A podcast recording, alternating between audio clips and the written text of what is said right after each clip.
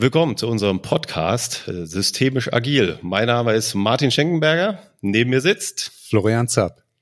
Und heute haben wir eine ganz besondere Folge. Es ist nämlich unsere erste Interview-Deep Dive-Folge, wo wir einfach nochmal ein bisschen tiefer schauen wollen, tiefer graben wollen. Und dabei ist heute Johannes Scharter aus Hamburg. Willkommen. Grüß dich, Johannes. Freut mich da zu sein.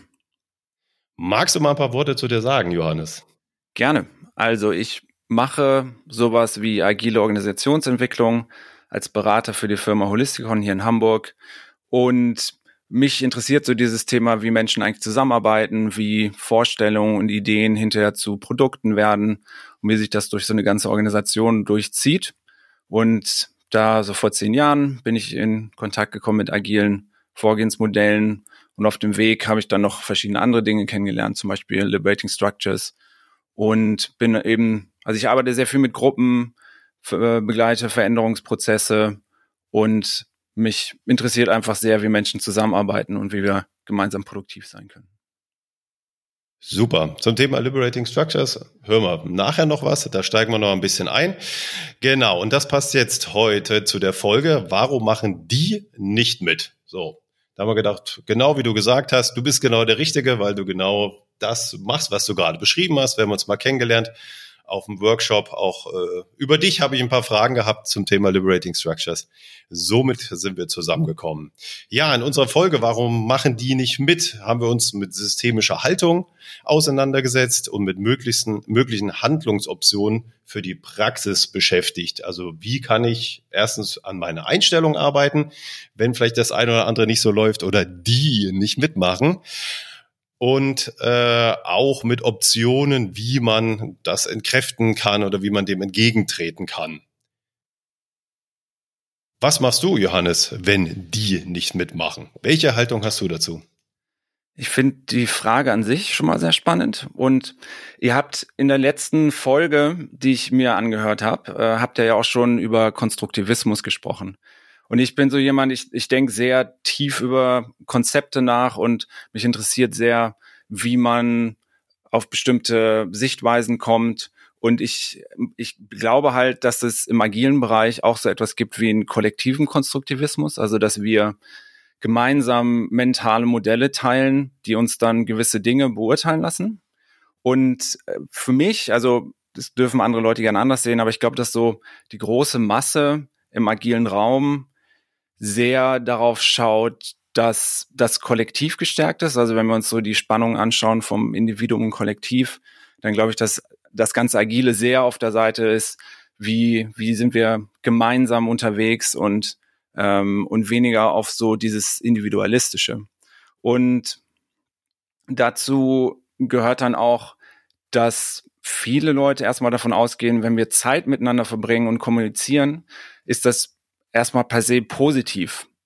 Und der Meinung bin ich tatsächlich nicht. Also wenn wir jetzt die Frage stellen, warum machen die eigentlich nicht mit, ist für mich immer die Frage, warum sollten die eigentlich mitmachen? Also hm. ähm, was, was gibt es eigentlich jetzt für Gründe oder wenn, wenn ich jetzt, also wir gehen jetzt mal aus, dass in diesem, in diesem Fall, wo du, wo du gesagt hast, warum machen die eigentlich nicht mit, dass ich in einer Moderationsrolle bin, dann ist für mich eigentlich die Frage, was gibt es oder was, was ähm, steuere ich für Gründe bei, dass die Leute, die dort sind, das Gefühl haben, dass ihre Zeit wohl investiert ist und dass die Kommunikation, die wir hier miteinander teilen, dass die auch wertvoll ist.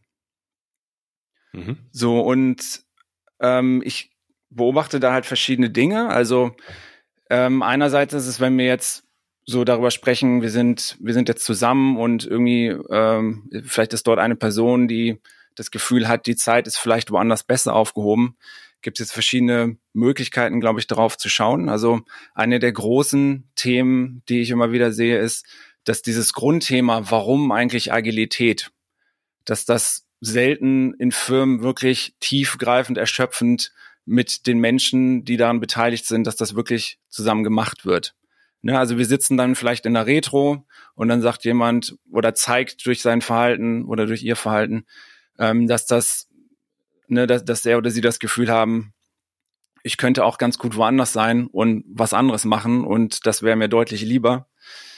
Ähm, und dann dann, äh, dann ist für mich halt die Frage, warum glaubt diese Person das? Ne? Also äh, warum, was ist vorher eigentlich passiert, dass diese Menschen den Wert von einer Retrospektive nicht sehen? Ähm, und das ist halt eine eine gute Diskussion. Ne? Also es ist halt nicht so, dass, dass ich denke, die müssen das unbedingt sehen, das ist ja total logisch, sondern ähm, die zeigen dann wahrscheinlich ein Verhalten, was darauf rückschließen lässt, dass dass dort im Vorfeld Dinge passiert sind, die einfach dafür sorgen, dass die, die Menschen vielleicht glauben, dass das Zeitverschwendung ist. Könnt ihr damit was anfangen? Also habt ihr, habt ihr das auch schon beobachtet, dass halt ähm, so diese, diese, diese tiefere Frage, warum jetzt eigentlich dieser Wandel und warum machen wir dieses Agile eigentlich, dass das oft gar nicht so tief verankert ist oder dass Leute dort nicht wirklich mit einbezogen wurden? Ja, absolut. Ähm Agilität, äh, sage ich jetzt mal so als Schirmthema, wird ja ganz oft verordnet. Und wenn es verordnet wird, hast du ja genau diese Folgen, die du gerade schilderst. Ähm, genau. Ja, das sehe ich relativ oft. Äh, wenn es von Anfang an vielleicht aufgebaut wird und genau das Warum geklärt wird oder sogar geklärt wird, warum arbeiten wir agil und macht das Sinn? Ja, und wenn das dann Sinn macht, habe ich vielleicht nicht so diese Fragestellung, die du jetzt gerade hast. Also ich sehe das absolut. Ähm, sehe vielleicht auch ein Stück weit, äh, so als zweites Beispiel noch in so Abnutzungserscheinungen. Da jetzt mal nach zwei Jahren äh, Retro alle zwei Wochen ist vielleicht auch immer ein bisschen müde im Team. Wie würdest du das auseinandernehmen? Ja, auf jeden Fall. Aber das ist ja dann auch ähm, wieder eine schöne Diskussion, wo man darüber sprechen kann. Also dann ist natürlich die Frage, bedienen wir jetzt einfach nur den Prozess, weil im Scrum Guide steht halt, wir müssen das einmal im Sprint machen oder was für einen Wert bekommen wir tatsächlich da raus? Und wenn ich jetzt in einer Rolle bin als Scrum Master oder Agile Coach, dann, dann schaue ich natürlich auch, dass eben dieser Wert, der durch die Retrospektiven vermittelt wird, dass wir das schaffen, in der Gruppe kollektiv halt wirklich diesen Wert auch regelmäßig einzufahren. Ne, sonst ist es eben einfach diese Wiederholung und also ähm, für mich ist immer diese Frage, warum müssen wir jetzt eigentlich hier Zeit miteinander verbringen? Manchmal gibt es auch Retrospektiven beispielsweise, wo es soll ja durchaus vorkommen, einfach nicht so viel passiert ist und dann kann man auch mal nach zehn Minuten sagen, okay, sieht so aus, wir haben vielleicht gar nicht so viele Themen, dann äh, investieren wir die Zeit lieber woanders und wir schauen nächstes Mal nochmal. Ähm, Johannes, würdest du äh, auch sagen, ich hoffe, ich habe dich da richtig verstanden, dass manchmal, wenn man zu dem Ergebnis kommt, dass man gar nicht unbedingt da mitmachen will, dass das nicht immer Symptom sozusagen von, von regelwidrigem Verhalten oder, oder irgendwie äh, schlechtem Mitarbeiterschaft ist, sondern manchmal vielleicht auch einfach das Ergebnis von einem äh, sehr klugen Abwägungsprozess, wo man dann am Ende für sich sagt, ja, nö, ich teile aber auch den Grund gar nicht, warum äh, ich hier mitmachen sollte. Genau, und ich, ich gehe erstmal davon aus, dass Leute gute Gründe haben. Also ich unterstelle denen erstmal positive Absichten. Das heißt nicht, dass das immer so ist, aber das ist einfach eine, finde ich, eine sehr schöne Sichtweise. Und dann äh, ich versuche tatsächlich, wenn sowas passiert, diese Person ernst zu nehmen. Ähm, und da gehören halt mehrere Sachen dazu. Also das eine ist, dass ich wirklich versuche, mich auf deren Realität einzustellen und ähm, das merken Leute. Ne? Also versuche ich jetzt einfach nur die Störung wegzubügeln oder versuche ich wirklich zu verstehen, was dort passiert. Ähm, und dann das andere, dass ähm, es gibt so, finde ich, ein ganz schönes Buch, das heißt Don't just do something, stand there wo es darum geht, wie man so als Moderator eben auch agiert. Und eine der Dinge, die ich daraus sehr mitgenommen habe, war, wenn sowas passiert, dass ich versuche, dieser Person eine Gruppe zu finden. Also, dass ich versuche wirklich zu verstehen, worum geht es dieser Person und gleichzeitig schaue, wie geht es eigentlich den anderen damit. Ja, also nicht um die Person bloßzustellen im Sinne von du bist alleine, sondern ganz im Gegenteil eigentlich. Vielleicht drückt diese eine Person gerade eine tiefe Wahrheit aus, die andere Leute in der Gruppe sich gar nicht trauen zu sagen. Also meine Erfahrung ist oft, wenn man eine Gruppe hat von 10, 20 Leuten und eine Person meldet sich, dann ist es oft so, dass drei, vier anderen Menschen genau gleich geht, aber die haben einfach nichts gesagt. Und dann möchte ich das natürlich auch gern wissen. Und für die Gruppe, also wenn ich meine Moderationsrolle verstehe, dass ich etwas im Dienst der Gruppe mache, dann ist das ja einfach das Wichtigste, dass, dass ich das halt auch dann aufnehme, damit arbeite und dann im, Gruppe, im, im Sinne der Gruppe tatsächlich handle. Und eine Sache, die mir noch sehr dabei hilft, ist, das habe ich mal von Ralf Kruse gelernt, hier aus Hamburg, ähm, dass man natürlich dann auch in dieser Situation unterschiedlich schauen kann. Also ähm, das eine ist, dass wenn wir zusammen Zeit verbringen, dass wir immer einen klaren Zweck haben sollten. Also warum, ne, warum lohnt sich das jetzt eigentlich? Und äh, ich finde es immer auch total gut, einfach damit anzufangen. Ne? Also halt, manchmal ist es, ist es, äh, weil es wieder eine Wiederholung gibt, sollte es eigentlich klar sein, aber nochmal einleiten zu schauen, also der Sinn, warum wir heute hier sind oder der Zweck ist folgendes oder gemeinsam am Anfang diesen Sinn zu erarbeiten. Also warum verbringen wir jetzt die Zeit miteinander und was wäre ein gutes Ergebnis? Und dann davon getrennt ist halt die Frage, welche Methoden benutze ich, um diesen, um dieses Ziel zu erreichen. Und wenn Leute jetzt Widerstand zeigen, in Anführungszeichen, oder wenn jemand sagt ähm, oder durch, durch Verhalten zeigt, ich, ich mache jetzt hier nicht mit, dann geht es zum Beispiel auch oft um diese Frage, sind wir denn noch dabei, dass es sich lohnt, hier für dieses Ziel Zeit zu investieren? Wenn ja, dann können wir weiterschauen. Wenn nein, haben wir dort schon den Diskussionspunkt. Ähm, oder wir gucken dann eben weiter und gucken, ähm, liegt dir, also passen dir jetzt die Methoden nicht, die wir hier benutzen.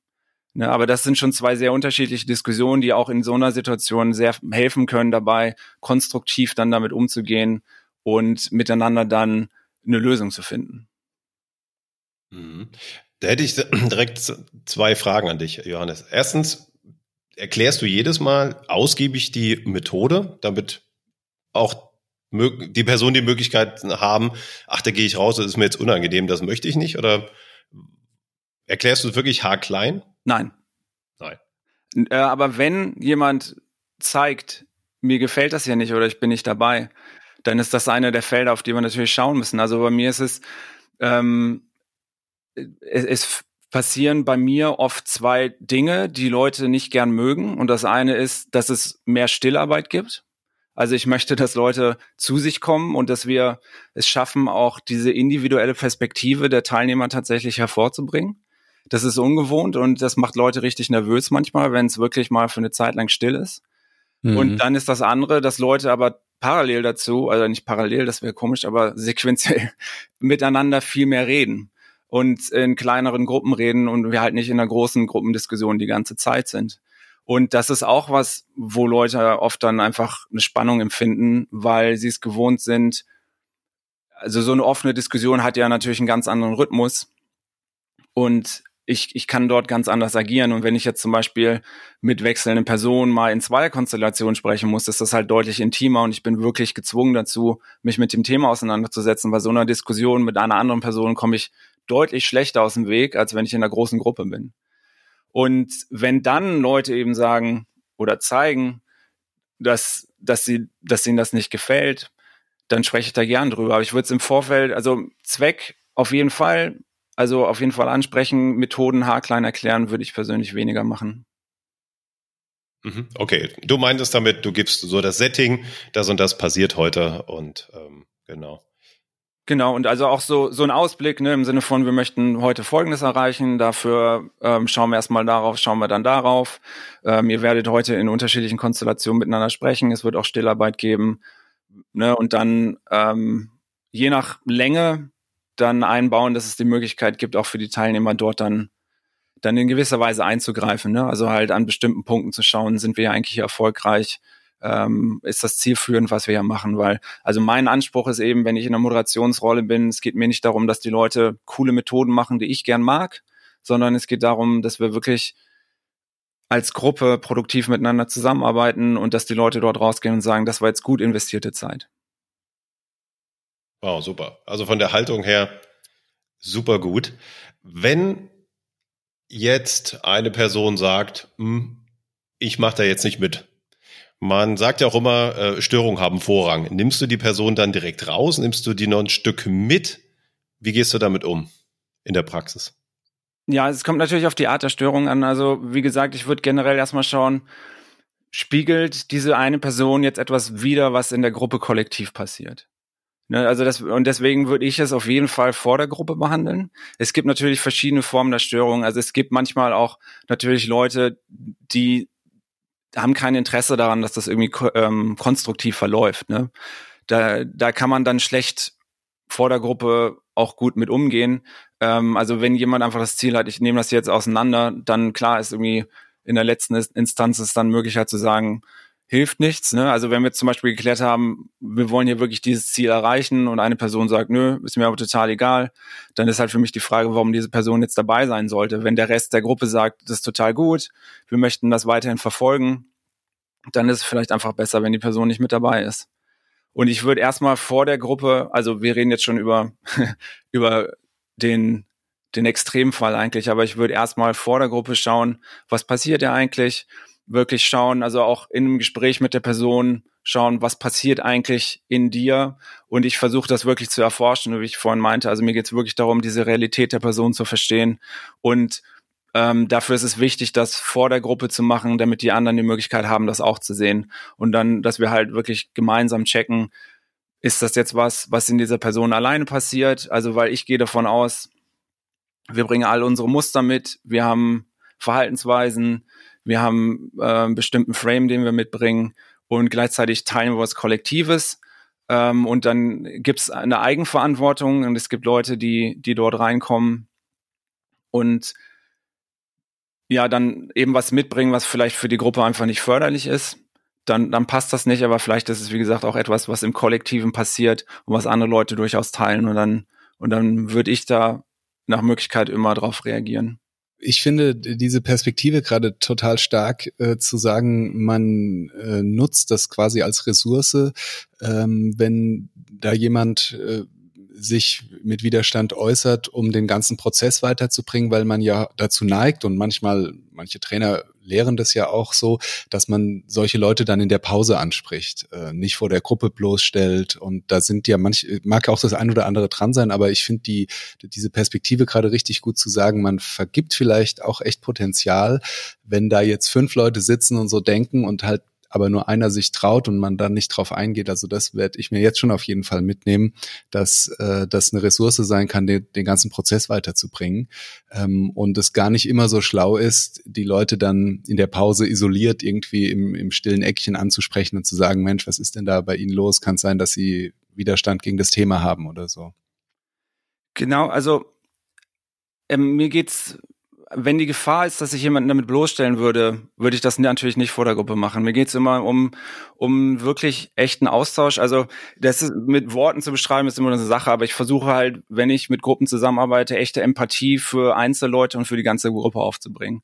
Und dazu gehört dann eben, mich da wirklich einzuspüren. Und ich, ich habe es eigentlich, also ich möchte jetzt nicht sagen immer erlebt, aber also was meistens passiert ist so, es gibt gerade bei großen Gruppen, also ich arbeite auch oft mit Gruppen, die halt, weiß nicht, über 50 Leute sind oder sowas und die Chance, dass dort jemand nicht mitarbeiten möchte, ist eigentlich 100 Prozent. Ja, absolut. so und dann, also und das ist erstmal eine Gegebenheit und das ist auch, das ist auch okay und gut so. Also das, äh, mir ist halt wichtig eben, dass nicht darum geht, das darf gar nicht sein und dann muss ich das irgendwie wegmachen, sondern ähm, dort gibt es dann verschiedene Dynamiken. Also manchmal sind auch die Personen, die dann eben was sagen, sind dann auch die, so die, die haben oft so diese Kritikerrolle in der Gruppe. Mhm. Und ich persönlich, also das können andere Leute gern anders machen, aber bei mir ist es oft so, wenn ich merke, dort gibt es eine Person, die sehr kritisch ist oder, oder sehr stark Sachen sagt, die ähm, in Frage stellen, was ich dort tue oder irgendwie durch das Verhalten das, das zeigt, ähm, dass ich das eigentlich eher als, als positive Möglichkeit sehe, ähm, damit umzugehen, weil wenn ich es schaffe, mit dieser Person konstruktiv umzugehen, hat das einen Effekt auf den Rest der Gruppe. Also die anderen Menschen, die kennen dann oft diese Leute und die denken, ach, der Hans Günther wieder, der, der meckert wieder. Und wenn die dann merken, das hat aber einen Platz und in, in unserem Kollektiv ist das möglich, das zu äußern, verleiht, der, verleiht der ganzen ähm, Interaktion eine ganz andere Tiefe. Also wir können halt auf so einem oberflächlichen Niveau ähm, dann über, über Dinge sprechen, aber halt, wenn diese Kritik reinkommt, ist das oft auch eben diese Möglichkeit zu sagen, okay, dann gehen wir einfach noch gemeinsam eben ein Stück tiefer und ich mache mit euch nicht das Oberflächliche, sondern wir setzen uns halt mal wirklich auseinander. Und das äh, kann ein ganz toller Effekt sein. Also oft hat das für mich, macht das die Qualität eigentlich eines Meetings oder eines Workshops aus, wenn es Möglichkeiten gibt, mit dieser Person zu arbeiten, ähm, eben den einen Raum zu geben, die nicht einfach, die sind es oft gewohnt dann, dass jemand halt gegen die ankämpft. Ähm, und in Extremfällen ist das vielleicht mal nötig, aber meistens ist es halt so, dass dort eigentlich eine Chance drin ist. Und wenn es uns gelingt, die zu nutzen, dann ist das total positiv für, für die Beteiligten. Absolut, absolut. Also gefällt mir richtig gut, was wir gerade gehört haben. Ähm, in der Pause ansprechen, da ist mir noch was dazu eingefallen. Also wenn man sich jetzt mal ein bisschen übertrieben vorstellt und dass der ganze Workshop, Meeting, was es auch immer ist, geht so klassischerweise um neun, um zehn los und am Nachmittag um 15 Uhr erfährst du dann, naja, ähm, so wie ich denke, denken ja auch all die anderen. Mhm. So, und dann hast du Stunden, hast du einfach vertan oder hast deine Chance nicht genutzt, darauf einzugehen und vielleicht dann alle mit ein, einzupacken. Ähm, und dann wabert das da irgendwie so rum und du merkst es gar nicht. Ja. Genau, aber das ist natürlich auch die Verantwortung der Teilnehmer. Ne, also äh, ich finde es auch immer sehr spannend, über diese Moderatorenrolle zu schauen. Und ähm, es, es ist halt so dieses, äh, dort gibt es so verschiedene Paradoxe aus meiner Sicht. Also das eine ist, ähm, ich bin irgendwie als Moderator, habe ich eine extrem hohe Macht. Also durch die Art und Weise, wie ich den Rahmen setze, beeinflusse ich total viel, aber gleichzeitig bin ich auch nicht alleine verantwortlich und kann das auch gar nicht sein. Und Teile also für mich ist wichtig immer, und das, ich versuche das auch mit den Teilnehmern tatsächlich vorher zu klären, dass es halt auch etwas wie eine gute Teilnahme gibt. Ne? Also es gibt nicht nur eine gute Moderation, sondern auch eine gute Teilnahme. Und dazu gehört dann natürlich auch, dass ähm, wenn es im Ablauf nicht vorgesehen ist, was es eigentlich sein sollte, aber manchmal passiert uns das natürlich, dass es einen Punkt gibt, wo die Teilnehmer tatsächlich die Möglichkeit haben, sowas anzubringen oder halt Einfluss darauf nehmen, auf das weitere Geschehen, dass dann trotzdem Leute sich trauen, zwischendurch eben auf irgendeine Art und Weise bekannt zu geben, für mich funktioniert das hier gar nicht.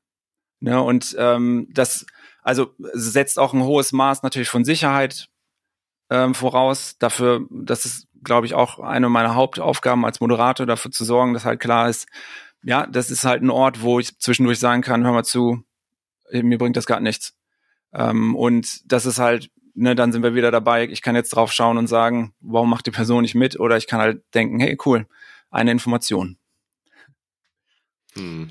Ja, also auch das kenne ich total, dass man manchmal, gibt's ja zurzeit gar nicht mehr so oft, aber so zwei oder drei Tagesseminare und dann ganz am Ende sagt ein Teilnehmer, ja, so das war von Anfang an äh, an meinem Bedarf vorbei. Und man dann hinterher denkt, ja, also vielleicht hättest du das mal nach einem halben Tag gesagt und nicht nach drei Tagen. Also ich finde, die, diese Verantwortung ähm, der Teilnehmer ist auch ein Punkt, der wichtig ist, weil also man kann es ja auch nicht, nicht immer erahnen, ähm, äh, anhand der Gesichtsausdrücke, was die jetzt gerade denken. Und ähm, also gefällt mir gut auch, es gibt auch eine gute Teilnahme, ja.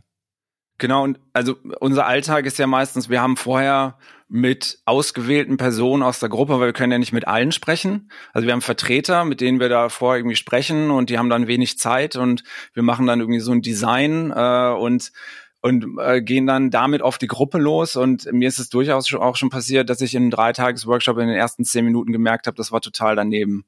Äh, und das, das finde ich halt auch eine der Realitäten, denen wir uns dann stellen müssen. Und äh, ich glaube, das kann man tatsächlich nur durch, durch Übung hinbekommen, aber dann halt dort auch die Möglichkeit zu haben, äh, einfach das klar anzusprechen und zu sagen, funktioniert das gerade für euch, bringt das was für euch? Wenn nein, dann können wir auch was anderes machen. Ähm, aber das ist natürlich schon eine große Herausforderung auf jeden Fall wo wir schon wieder beim Thema Konstruktivismus sind, das erlebe ich dann häufig das, was man im Vorgespräch von Verantwortlichen hört, sind ja deren Konstruktionen, was die Teilnehmer wohl bräuchten oder die, die Organisation braucht und manchmal ist das aber nicht deckungsgleich mit den Konstruktionen, die die Teilnehmer dann haben. Und aber ich höre da schon bei dir raus, da du bist dann auch bereit, da kurzfristig umzuplanen, aber da gehört natürlich auch eine Menge Souveränität dazu. Also wenn ich so an meine Anfänge zurückdenke, wenn da jemand bei einem Dreitages-Workshop am Anfang gesagt hätte, so ähm, das bringt uns alles nichts, lass uns was ganz anderes machen, ich glaube, da wäre ich kurz davor gewesen, rauszurennen, ja. Auf jeden Fall. Und äh, ich möchte auch wirklich, also meinen Respekt zeigen vor der Größe dieser Herausforderung, weil ähm, wenn man, wenn man da nicht wirklich lange Erfahrung hat, ist das natürlich nicht wirklich möglich. Also weil man einfach nicht so diese, dieses Improvisationstalent hat. Und äh, man kann, aber es gibt halt Möglichkeiten, trotzdem noch das Beste daraus zu machen. Ne? Also eine der Dinge, die ich wichtig finde, ist eben dann in der Situation das mit der Gruppe zu reflektieren und auch kollektiv eben zu schauen, was wäre denn das, was tatsächlich den größeren Wert bringt. Ne? Und schaffen wir das in der Zeit noch? Und also ich habe tatsächlich auch schon einfach dann gesagt, okay, dann machen wir jetzt eine Pause, ich brauche mal eine halbe Stunde und ich improvisiere euch jetzt was zusammen und dann machen wir gleich weiter. Aber wenn halt die Leute dann sagen, ja, hat ist blöd angefangen, aber dann haben wir es genau geschafft, das zu machen, was wir wirklich brauchten, dann ist das doch, ist das doch besser, als das durchzuziehen und dann hinterher gehen alle raus und sind enttäuscht. So, ich würde jetzt mal das Thema ähm, ein Stück weit noch mehr auf die Praxis lenken. Wir haben es ja gerade schon ein bisschen angedeutet. Du arbeitest auch sehr viel mit dem Thema Liberating Structures. Ich würde es fast so dich so als eine der Keimzellen äh, in Deutschland bezeichnen.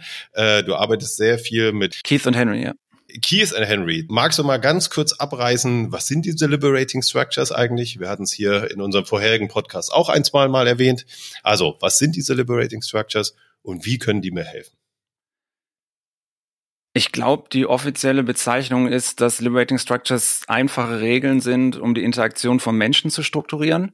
Man kann auch tatsächlich, äh, das habe ich äh, neulich mit den beiden Machern nochmal geklärt, man kann auch tatsächlich einfach Methoden dazu sagen. Also es sind in gewisser Weise extrem vereinfachte Moderationsmethoden, weil der Anspruch dahinter ist, dass ähm, möglichst weit gestreut auf der Welt Leute es beherrschen, in Gruppen gut miteinander zusammenzuarbeiten und dafür ist eigentlich, also der Hintergrundgedanke ist eigentlich, dass wir ständig in einer Form von Struktur sind, ne, die, die, die Art und Weise, wie wir miteinander umgehen, formt. Und äh, Liberating Structures sind halt die Möglichkeit, damit auf eine bestimmte Art und Weise umzugehen, um andere Ergebnisse zu erreichen. Und du hattest das auch in der letzten Folge, glaube ich, schon mal genannt. Also es gibt dann als Beispiel ist es so, es gibt dann äh, die einfachste Struktur, die die meisten Leute auch kennen, ist, äh, nennt sich einfach One to All. Also es gibt am Anfang eine Minute Zeit, um sich alleine Gedanken zu machen. Dann gehe ich in eine Diskussion mit einer anderen Person. Wir haben zwei Minuten zu zweit. Dann gehen wir in eine Vierergruppe für vier Minuten und teilen dann die Ergebnisse mit der ganzen Gruppe das noch zu kommentieren, was du gerade gesagt hast. Ne? Also mit dieser eine Minute alleine und damit anderen, das ist ja genau das, was du vorhin gesagt hast. Ne? So diese Stillarbeit für sich sein, für sich reflektieren, um sich dann sukzessive mit immer mehr auszutauschen. Das wäre ja One, Two for All. Ähm, steht ja da beispielhaft sehr gut dafür.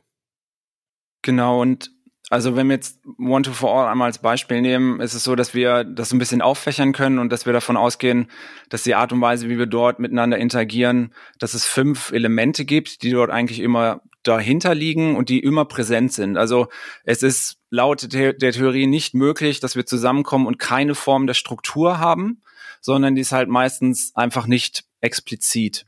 Und genau das versucht halt Liberating Structures anders zu machen. Und also wir haben so ein paar Methoden, die wir klassischerweise wählen, ohne dass uns das bewusst ist, dass das halt eine Wahl ist. Also als Beispiel die offene Diskussion. Das wäre eine Methode, die wir ständig benutzen und die auch durchaus Vorteile hat. Also ist zum Beispiel so, dass einfach jeder prinzipiell zur Sprache kommen kann und das ist irgendwie so, es fühlt sich irgendwie an, als würden wir wirklich in der Gruppe miteinander sprechen und äh, vielleicht haben wir auch zwischendurch mal das Gefühl, wir kommen irgendwie voran oder es kommt bald so ein Konsens, der sich dann abzeichnet. Aber es ist nicht in jeder Situation immer die beste Methode. Und man kann das, wie gesagt, in fünf verschiedene Dinge unterteilen. Also das eine ist, also auf, auf Englisch heißt das halt die Invitation, die Einladung. Das ist so ein bisschen eine Rating Structure spezieller Begriff. Also es geht dabei ganz konkret, was ist eigentlich der Auftrag an die Gruppe zu tun? Ja, also wenn, wenn ich beispielsweise sage, macht euch bitte eine Minute Gedanken darüber, welche Aktionen uns dabei helfen können, im nächsten Sprint besser ein integriertes Produktinkrement zur Verfügung zu stellen, dann ist das meine Einladung an die Teilnehmer, aktiv zu werden und damit zu arbeiten. Und da fängt es dann oft schon an, ne? also dass wir, wenn wir zusammenkommen, dass es nicht immer eine klare Einladung gibt oder eine klare Aufforderung. Also oft gibt es dann irgendwie sowas wie Austausch und ja, wir wollen mal darüber reden, so und so. Ähm, aber Gruppen brauchen eben eine Klarheit und besonders große Gruppen. Und da hilft es dann, wenn, ähm, wenn es oft auch eine Abfolge von, von Einladungen gibt und einfach so wie mit einem klaren Satz, das dann logisch ist, was dann jetzt als nächstes passiert. Ähm, als zweites Element, also ich, ich gebe jedes Mal eine Reihenfolge durch, die ich gut finde. Ähm, wir haben dann die Gruppenkonstellation. Also wir sind es oft gewohnt, einfach in einer großen Gruppe zusammenzuarbeiten es macht aber einen riesen Unterschied, wenn ich mit dieser Gruppenkonstellation unterschiedlich umgehe. Also wenn ich jetzt sage, ne, mach dir mal alleine Gedanken, dann ist es so, dass ich persönlich bin starker introvertierter Mensch ähm, und für mich ist das super hilfreich, am Anfang mir erstmal in Ruhe Gedanken zu machen zu können und zu überlegen, ich weiß, ich weiß, also ich muss jetzt gleich mit einer anderen Person sprechen. Was genau möchte ich jetzt eigentlich dieser Person sagen?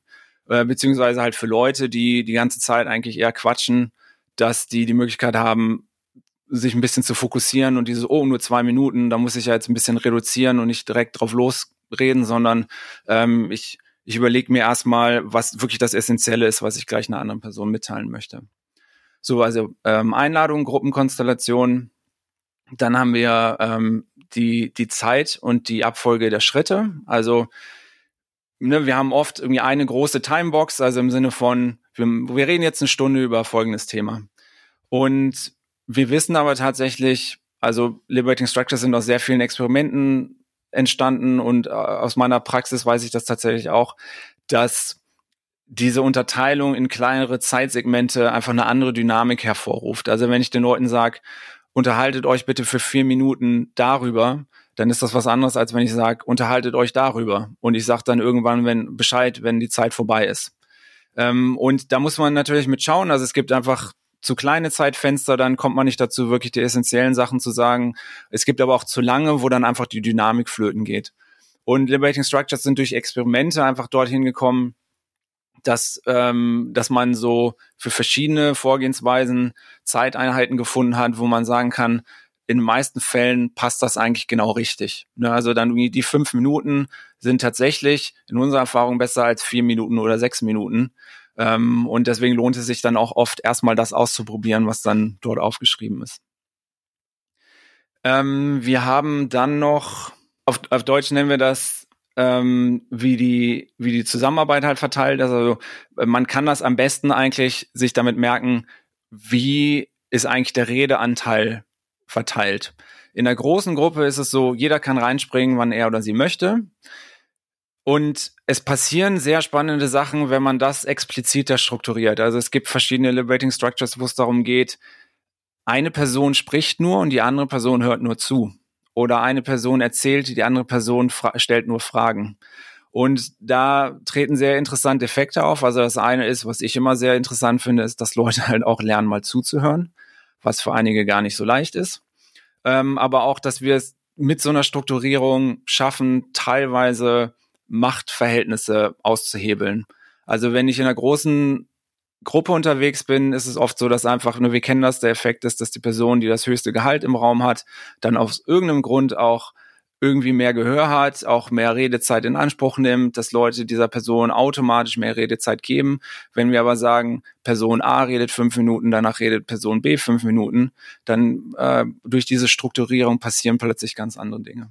Hippo habe ich gelernt. Heißt Hippo, es, exakt. Heißt Paid Person. Und das äh, ist ja in der Tat das Problem. Ne? Da ist die Diskussion halt vorbei, wenn der oder die Hippo sagt, äh, meine Meinung dazu ist eins, zwei, drei äh, und dann denken viele, warum soll ich noch, soll ich noch was dazu sagen, ja, wenn es doch jetzt schon sozusagen entschieden ist. Genau. Schwupps, als würdest du die Luft absaugen, ziehen sich alle zurück. Das war's. Und und ich nochmal, ich, ich habe großen Respekt davor und das sind halt wirklich Dynamiken. Also wenn man die Leute fragen würde, würden die wenigsten wahrscheinlich sagen, ja klar, natürlich war das so, sondern das passiert so relativ automatisch und das ist passiert. Also ist halt einfach eine Dynamik, die, statt, die stattfindet, weil die Struktur das zulässt. Ja, also weil die Struktur sehr weit ist und dann solche Sachen darin passieren können. Und das ist nicht immer, das ist nicht immer falsch. Also uns geht es vor allen Dingen darum, eben die passende Struktur zu finden für die Art und Weise, wie wir interagieren wollen. So, das äh, letzte Element von den fünf ist dann noch die Gestaltung des Raumes und äh, eines meiner Lieblingselemente tatsächlich, aber die meisten Leute unterschätzen das oft. Vielleicht erinnert ihr euch noch, vor Corona war es halt mal so, dass wir uns getroffen haben äh, und in einem Raum zusammen waren. Äh, und da als Beispiel, also ähm, die Art und Weise, wie Tische und Stühle arrangiert sind, macht schon ganz viel da mit uns äh, und wie wir miteinander umgehen. Also in den meisten Meetingräumen ist es halt so, dass es einen großen, schweren Tisch in der Mitte gibt und die Leute sitzen außen rum und das signalisiert dann natürlich schon mal, wenn wir jetzt in Kleingruppen arbeiten möchten und uns irgendwie unsere Stühle zusammenrücken wollen, dann ist das schon mal ganz schön schwer. Ne, also dann, ähm, dann ist der Raum eigentlich im Weg unserer Interaktion und sorgt dafür, dass wir auf eine bestimmte Art und Weise miteinander umgehen. Anderes gutes Beispiel ist, also ich bin oft auf agilen Konferenzen und lege mich dann immer mit den Leuten dort an, weil in den Räumen ist eigentlich immer Theaterbestuhlung, also ne, Stuhl rein und die schauen alle in eine Richtung. Und dann ist eigentlich die Erwartung, dass ich vorne stehe und in die andere Richtung gucke. Und das ist natürlich klar, dass dann nicht irgendwie die Leute nach hinten schauen und mit ihrem Nachbarn reden oder so, sondern dass halt der Raum dafür sorgt, dass der Fokus auf mir liegt. Aber wenn ich also was für ein Vortrag, wenn, mein, wenn meine Absicht ist, ich möchte tatsächlich nur Informationen an alle Leute gleichzeitig vermitteln, ist das genau richtig. Aber wenn wir jetzt die, den Anspruch haben, dass wir wirklich gemeinsam miteinander arbeiten und gemeinsam Ergebnisse erzielen, dann ist der Raum einfach dafür nicht geeignet. So, und das, das wären dann eben diese fünf Elemente. Ähm, und ich finde das immer wichtig, darüber zu sprechen, weil wenn wir jetzt wieder die Frage haben, warum macht diese Person nicht mit, dann kann es eben auch an einem dieser Elemente liegen, ne? also an der Struktur einfach, wie die Art und Weise, wie wir miteinander umgehen. Ähm, in, in der letzten Folge habt ihr auch schon darüber gesprochen, also wenn wir sowas wie ein One-to-Fall anwenden, dann ist es oft so, dass Leute, die sonst oft nicht so gern mitmachen, so ein bisschen automatisch mitgetragen werden. Ne? Also halt in der großen Gruppe ist es oft einfach unbequem, irgendwie was zu sagen oder jemand anders wird das schon sagen. Aber wenn ich vorher mit anderen Menschen vielleicht sogar nur zu zweit darüber gesprochen habe, dann gehe ich dieser Konversation nicht aus dem Weg. Also ich gucke nicht einfach eine andere Person an, eine einzelne Person und schweige dann. Das ist wirklich sehr merkwürdig. Sondern ich bin dann wahrscheinlich gewillt, tatsächlich automatisch in den Austausch zu gehen, weil das ist dann halt eine Person, mit der ich vielleicht täglich zusammenarbeite. Und dann klar, rede ich mal eben kurz über das Thema und dann bin ich auch tatsächlich schon mit drin. Ja, und also das heißt nicht, dass dann dadurch alle Störungen beseitigt sind oder wenn halt die Leute prinzipiell über dieses Thema gar nicht sprechen wollen, dass das dann plötzlich weg ist. Aber ähm, oft trägt eben auch so eine Struktur und sorgt dann dafür, dass Leute anders beteiligt sind und auch ähm, auch oft einfach mehr Spaß daran haben, weil dieses, weil es so eine Art natürlicher Austausch ist. Ne? Also ich habe halt die Möglichkeit, auch in kleineren Gruppen ein bisschen ungezwungener mit Menschen zu reden, anstatt so dieses leicht unangenehme in einer großen Gruppe mit allen äh, wo vielleicht ich weiß, dass eine Person zuhört, die mich nicht mag oder sowas. Ähm, da, da bin ich natürlich deutlich vorsichtiger. Ja, absolut. Also das zwingt, wie du gesagt hast, auch ein Stück zur Mitarbeit. Ich habe sogar sowas schon erlebt, dass eine Gruppe gesagt hat, wow, das war total gut, wir haben total gute Ergebnisse erzielt. Und da haben wir das nächste Meeting, da habe ich nicht die Agenda gemacht, aber ich war dabei. Und am Anfang habe ich dann die Frage gestellt, wollen wir so machen wie beim letzten Mal, Liberating Structures? Ach, lass mal, Martin. So, weil sie es dann doch als irgendwie anstrengend äh, ähm, empfunden haben. Und da kommt aber nichts raus. Manchmal bin ich selber ein bisschen faul, da so dem eine ganze Struktur zu geben und merke dann selber, jetzt haben wir hier eine halbe Stunde rumgequatscht, hättest du jetzt das eine oder andere anders gemacht, hättest du schon jetzt ein Ergebnis oder irgendwas auf der Wand. Ähm, ja, für mich ist das ein riesen Learning. Einfach gib dem Ganzen eine Struktur und steuer auf Ziel. Dann ist es auch sehr wahrscheinlich, dass du dieses Ziel erreichst. Ich möchte nochmal meinen Respekt auch vor dieser Trägheit ausdrücken. Also ähm, bei solchen bei solchen Sachen mir geht es immer darum, nicht zu sagen, oh, das sollte nicht so sein oder äh, es ist so wieder eine ganz normale Sache, dass wir eigentlich so diesen Wunsch haben, nicht zu viel Aufwand zu machen, Energie zu sparen, einfach mal dort im Stuhl sitzen. Vielleicht möchte ich auch einfach mal nicht beteiligt sein oder so. Das, das ist äh, eben auch normal und das ist auch Teil davon. Aber wenn die Leute wirklich die Erfahrung damit machen, regelmäßig, dass die Ergebnisse besser sind und dass vielleicht auch der Weg dorthin vielleicht so ein bisschen unbequem ist, aber dass es sich lohnt, dann, äh, dann geht es eben auch darum, dass, dass es dann die Möglichkeit gibt, sich andere Verhaltensweisen anzutrainieren. Ne? Also was wir ja oft nicht hinterfragen, ist diese, dieser Modus, den wir dann starten und und wir bedienen uns diese herkömmlichen Strukturen, wie zum Beispiel in der offenen Diskussion, das ist ja auch eine Wahl. Oder das, das muss ja nicht so sein. Oder wir, ne, wir haben auch irgendwann mal damit angefangen und prinzipiell ähm, könnten wir das ja auch anders machen. Es ist nur eben einfach ein Aufwand und das ist halt unbequem wie bei, wie bei eigentlich allen Sachen, die gut sind. Absolut. Ja, also ich kann mich noch total gut erinnern, als der Martin, der war der Erste, der das Thema Liberating Structures an mich rangetragen hat. Ähm, der kam nach einem Seminar äh, zu mir und hat gesagt, sag mal, hast du schon mal von dem Thema Liberating Structures gehört.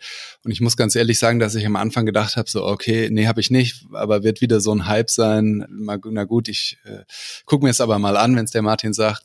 Und äh, dann wirklich total begeistert bin, ohne dass ich jetzt äh, so tief da drin bin wie ihr beiden. Wie bist du denn äh, zu diesem Thema gekommen, Liberating Structures? Durch sehr viel Glück und Zufall. Also es war so, dass ich ähm, 2014 die Möglichkeit hatte, in den USA ein Seminar mitzugeben. Und äh, da waren sehr viele Leute drin, die gut vernetzt waren. Und ich war auch weiterhin in Kontakt mit denen. Und wir hatten danach so regelmäßige Telefonate, so äh, Konferenz, wie heißt das, Conference Calls? Mhm. Äh, Telefonkonferenzen, genau. ähm, wo wir uns dann darüber ausgetauscht haben, was wir jetzt da alles damit machen. Und dann lief es einmal sehr zäh. Und dort war ein Mensch drin, der aus Seattle kommt. Und das ist der Ort, wo Keith McCandless, einer von den beiden Machern von Liberating Structures, wohnt und dort auch die erste Liberating Structures User Group gegründet hat. Und dieser Mensch war dort Mitglied in dieser ersten User Group und hat dann vorgeschlagen, in dieser Telefonkonferenz mit uns Liberating Structures zu machen.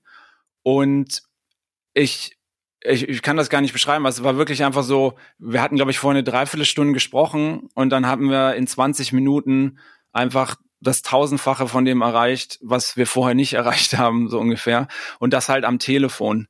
Und für mich war es dann so, dass ich dann direkt angefangen habe, also die Informationen sind alle frei verfügbar, liberatingstructures.com für die englische Originalseite, liberatingstructures.de für die deutsche Übersetzung. Ähm, und ich habe dann direkt angefangen, dort zu lesen und für mich hat das einfach ein riesengroßes Problem gelöst, nämlich erstmal diese ganze Gruppenmoderation und vor allen Dingen auch die Großgruppenmoderation. Also ich hatte so ein einschneidendes Erlebnis, was so, ich glaube, das war so 2013, da habe ich bei einer Firma gearbeitet und da gab es einen Produktionsstillstand ja, also äh, digitales Produkt, Produktionsstillstand, jede Sekunde tickt runter und die Euros verbrennen so ungefähr. Und wir haben danach mit drei Teams, mit äh, jeder, jedes Team hat einen Scrum Master, ich war einer davon, haben wir dann zusammen eine Retro gemacht und es waren halt ein bisschen unter 30 Leute in diesem Raum. Und diese Retro war einfach absolut schlecht. Ähm, und ich musste zu meiner Schande halt gestehen, dass ich zu einem großen Teil dazu beigetragen habe. Und für mich war bis dahin dann dieses Problem irgendwie nicht geklärt. Also weil ich hatte jetzt so viele Methoden, wie ich mit einem Team eine Retrospektive mache, aber plötzlich waren es 30 Leute und das Ganze fiel zusammen. Und dann war halt für mich die Frage, was machen jetzt damit? Und das war für mich nicht gelöst. Und dann habe ich Liberating Structures gefunden und dann war es so plötzlich dieses, oh krass, das skaliert einfach. Also ich kann das anwenden und dann ist es fast egal, wie groß die Gruppe ist. Und also 30 Leute ist für mich inzwischen so eine eher kleine Gruppe. Und das war halt einfach damals so ein, so ein Erlebnis von, okay, das passt einfach in meinen Alltag einfach extrem gut rein. Und genau, also durch diese Person, ähm, hab, der habe ich dann ganz viele Fragen gestellt und dann meinte er irgendwann, ja, red doch einfach mal mit Keith und Henry direkt. Und ich dachte, der meint das nicht ernst. Aber das, das war so und ich habe dann Kontakt aufgenommen und ähm, die haben mir dann dabei geholfen, in Hamburg äh, eine User Group aufzusetzen und ja, und also dann fing einfach diese ganze Zusammenarbeit an, also dass wir angefangen haben, die für Workshops einzuladen und ähm, ich dann, also mehrere Zufälle auch, dass ich auf einer Konferenz war in Florida und Henry, der andere Macher, der wohnt teilweise in Florida, dann bin ich mal bei ihm vorbeigefahren. Und, äh, und all sowas hat sich dann zufällig ergeben. Und da hatte ich einfach Glück, dass ich da irgendwie sehr früh durch einen Zufall von erfahren habe und dann äh, aber auch also für mich wirklich ab dem Tag, wo ich von gehört habe, direkt in die Praxis gegangen bin. Und das kann ich anderen Leuten auch immer nur empfehlen. Also macht das einfach. Ne? Also denkt nicht zu viel drüber nach. Es gibt immer Möglichkeiten, mal einfach einen kleinen Vorschlag zu machen. Und wenn es nicht eine volle Struktur ist, dann kann man ja einfach mal über diese fünf Designelemente nachdenken. Und wenn ihr das Gefühl habt, irgendwie, es klappt hier gerade nicht so gut, dann vielleicht ist ja eines von diesen fünf Elementen der Ort, wo man ein bisschen was dran drehen kann. Ne? Also zum Beispiel die Einladung ist nicht klar oder ähm, wir haben eigentlich keine wirkliche Timebox und was passiert mal, wenn wir sagen, wir reden jetzt mal für fünf Minuten in Kleingruppen. Und das sind alles schon Schritte, die einfach dafür sorgen kann, dass dann auch tatsächlich mehr Beteiligung stattfindet. Absolut. Spannend. Ja, absolut spannend. Ähm, genau, die, die dazuhören und äh, total interessiert sind an Liberating Structures. Ähm, Johannes, du hast die Quellen genannt, wo ihr schon mal was nachlesen könnt. Ansonsten gibt's zahlreiche User Groups in fast allen großen Städten mittlerweile in Deutschland. Sucht euch eine raus, die für euch passt. Gerade ist alles remote, also ihr könnt quasi weltweit teilnehmen an User Groups, wenn ihr so wollt. Also probiert's aus, geht in so eine Gruppe, sammelt Erfahrung und macht einfach und ihr werdet dann sehr schnell erleben, was für euch passt und was nicht und wie euch das helfen kann und welche Kraft vor allen Dingen Liberating Structures entfalten kann.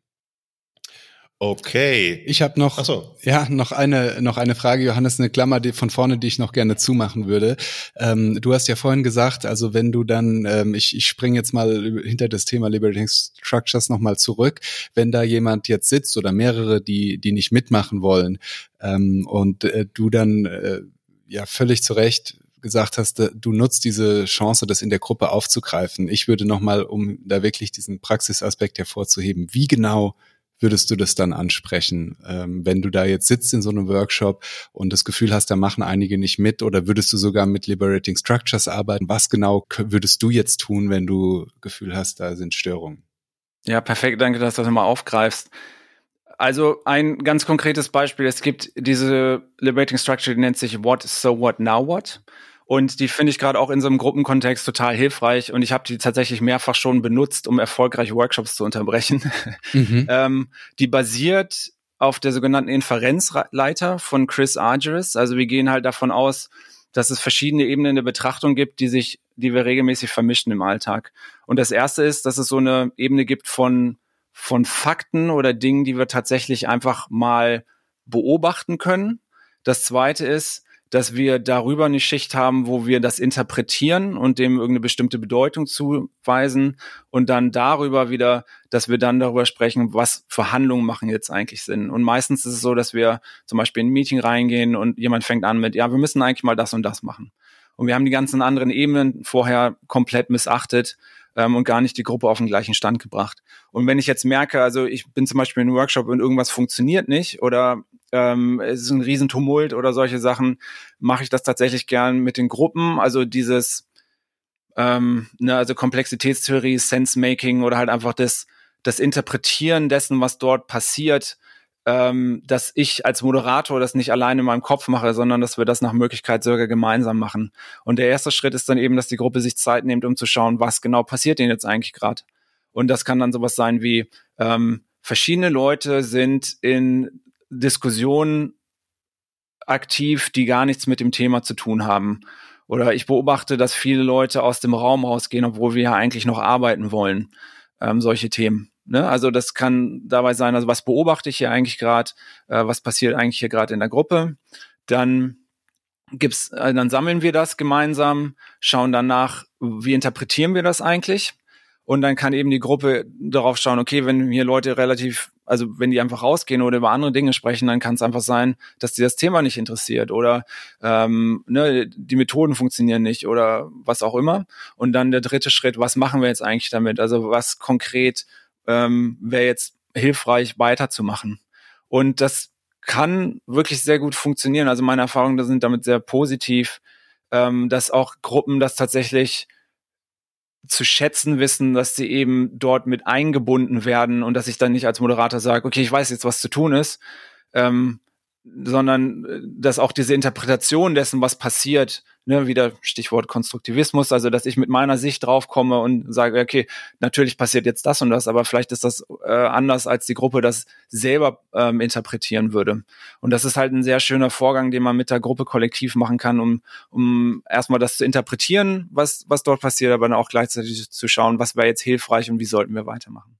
Und ja auch dann die Verantwortung wieder ein Stück mit zurückgibt, indem man eben sagt, also ich weiß nicht alles, aber ich bin jetzt auch nicht der, der Clown für den Tag und turne halt so lange vor, bis, bis alle lachen, sondern Leute, ihr müsst auch mithelfen, rauszufinden, was, was für uns alle zusammen hier jetzt das Richtige ist. Genau. Und es ist halt, also es kommt drauf an, wie man diese Moderatorenrolle sieht, ne? Und wenn ich jetzt eben äh, die an mich den Anspruch habe, ich habe immer alles unter Kontrolle und ich verstehe alles und ich lenke konstant die Gruppe, dann ist das natürlich schwer. Aber wenn ich das auch zurückgeben kann und, und sagen kann, naja, wir machen das jetzt gemeinsam und ich gebe euch jetzt halt eine Methode, das selber zu interpretieren und auch äh, selber zu schauen, was jetzt durchaus Sinn macht, dann, dann hat das einfach einen komplett anderen Effekt. Ne? Klasse. Sehr gut. Ja, ich denke mal, dann können wir diesen ganzen Themenkomplex für heute abschließen. Ich habe nur noch eine Frage an dich, Johannes. Ich bin ja ein ganz neugieriger Mensch. Und ich weiß, dass du mit Christian und Barry von den Liberators, bei denen habe ich auch schon Scrum-Seminare gemacht und war auch schon auf Liberating Structure Workshops in den Niederlanden, dass du mit den beiden zusammen ein Buch schreibst. Magst du uns was verraten dazu? Gerne. Also wir haben zusammen, wir sind, wir sind jetzt im Produktionsprozess, sind aber quasi durch ähm, Im November wird dann der Zombie Scrum Survival Guide rauskommen. Und das klingt gut. Äh, es ist so, dass äh, Christian, Barry und ich uns vor einiger Zeit gedacht hatten, was sind eigentlich wirklich so die tiefen Probleme, die wir in der agilen Community regelmäßig sehen und wie können wir einen Beitrag dazu leisten. Und ein großes Thema war, dass wir eben gesehen haben, dass Scrum vor allen Dingen, also Christian und Barry sind Stewards für Scrum.org, die entwerfen die Trainingsprogramme mit ähm, und deswegen haben wir da jetzt erstmal einen Fokus auf Scrum gesetzt, dass das oft angewendet wird und einfach nicht die Ergebnisse dabei rauskommen, die sich die Leute erhoffen. Ähm, und wir haben dann darüber gesprochen, eigentlich sind diese Systeme, die dann dort erschaffen werden, die sind immer sehr leblos. Ähm, und wir haben dann angefangen, die Zombie-Systeme zu nennen. Also das Wichtige ist nicht, ist, dass es nicht um die Person unbedingt darin geht, sondern dass es halt um diese Dynamik und das System an sich geht. Ähm, und wir haben dann eben dieses Buch dazu geschrieben, wie gehe ich eigentlich damit um, wenn ich mich wiederfinde in einem System um mich herum, was leblos ist und ich auch tatsächlich nicht den Einfluss habe, dieses System einmal grundsätzlich komplett zu ändern, wo man sich natürlich fragen kann, ob das jemals wirklich möglich ist. Aber also die, die meisten Leute, mit denen wir sprechen, sind halt meistens auf so einer Teamebene unterwegs. Dort gab es mal jemand, der oder die gesagt hat, äh, wir machen jetzt Scrum, ne, wie, ein, wie am Anfang erwähnt, äh, nicht wirklich mitgenommen, abgeholt, gesagt, warum ist denn das eigentlich nötig? Was wollen wir damit eigentlich wirklich bezwecken? Ähm, und dann, äh, dann gibt es einfach verschiedene Dinge, die dann dort passieren. Und aus dem Grund bieten wir dann über 40 Experimente in diesem Buch an, was man tun kann, um das Ganze in eine andere Richtung zu bewegen. Also äh, wir versuchen einerseits diese Aufmerksamkeit darauf zu richten und der, den Leuten die Möglichkeit zu geben, das einmal wirklich zu verstehen, was dort passiert, aber dann eben auch kleine Dinge, die man im Alltag gut anwenden kann, um dem dann entgegenzuwirken. Und Ende November wird das dann in der Professional Scrum Series bei Edison Wesley wird das dann rauskommen. Florian, kannst du mir dann zu Weihnachten schenken? ja, absolut. Und, und mir selber auch gleich. Ich bin, bin super gespannt. Also äh, da warten wir äh, gespannt drauf. Ja, absolut. Schön. Johannes, hast du noch irgendwas, ähm, was wir vielleicht jetzt vergessen haben anzusprechen? Irgendwas, was dich noch bewegt zu dem Thema? Nee, für mich ist das rund. Also, ähm, wie gesagt, es gibt, es gibt einfach so verschiedene Dinge da drin. Und das eine, was für mich immer ganz wichtig ist, ist wirklich diese, diese ernsthafte Achtung vor Menschen zu haben und deren Realität und wirklich eine Verbindung mit denen aufzubauen. Und das kann man immer so schwer beschreiben, aber das ist halt auch, für mich ist das auch Training. Also halt wirklich dieses, ich bin echt präsent mit dir, ich bin präsent mit der Gruppe, ich spüre da wirklich rein, ich kann mich ein Stück zurücknehmen, ich habe auch ein Bewusstsein über mich selber und ich weiß, was meine eigenen Muster sind, ähm, damit man dann auch tatsächlich im Sinne der Gruppe arbeiten kann und der Rest sind dann eher so Methoden, Details und äh, so Kleinkram. Super. Ja, Johannes, äh, ich nehme da auch total viel mit. In unserem Vorgespräch äh, hatte ich mir schon eine Sache groß unter die Ohren geschrieben. Achte auf die Leute, die nicht mitmachen wollen und finde einen Weg für die. Also das finde ich ganz stark. Das hatte ich so nicht verankert bei mir. Äh, das ist auf jeden Fall ein riesen Learning für mich. Ähm, vielen Dank dafür. Und vielen Dank für deine Zeit. Ja, dank euch, dass ich hier sein durfte. So, wir hoffen, unsere erste Deep Dive Folge hat euch gefallen und ihr konntet genauso viel spannende Impulse daraus mitnehmen wie wir. Wir werden unsere regulären Podcast-Folgen immer mal wieder um solche Format ergänzen und haben schon einige spannende Gäste auf der Liste stehen. Wenn ihr weitere Fragen und Anregungen habt, wenn ihr Ideen habt für Themen, die wir behandeln sollten, dann freuen wir uns, wenn ihr uns schreibt und wenn euch der Podcast gefällt, dann lasst uns gerne eine positive Bewertung da. In diesem Sinne und bis zur nächsten Folge.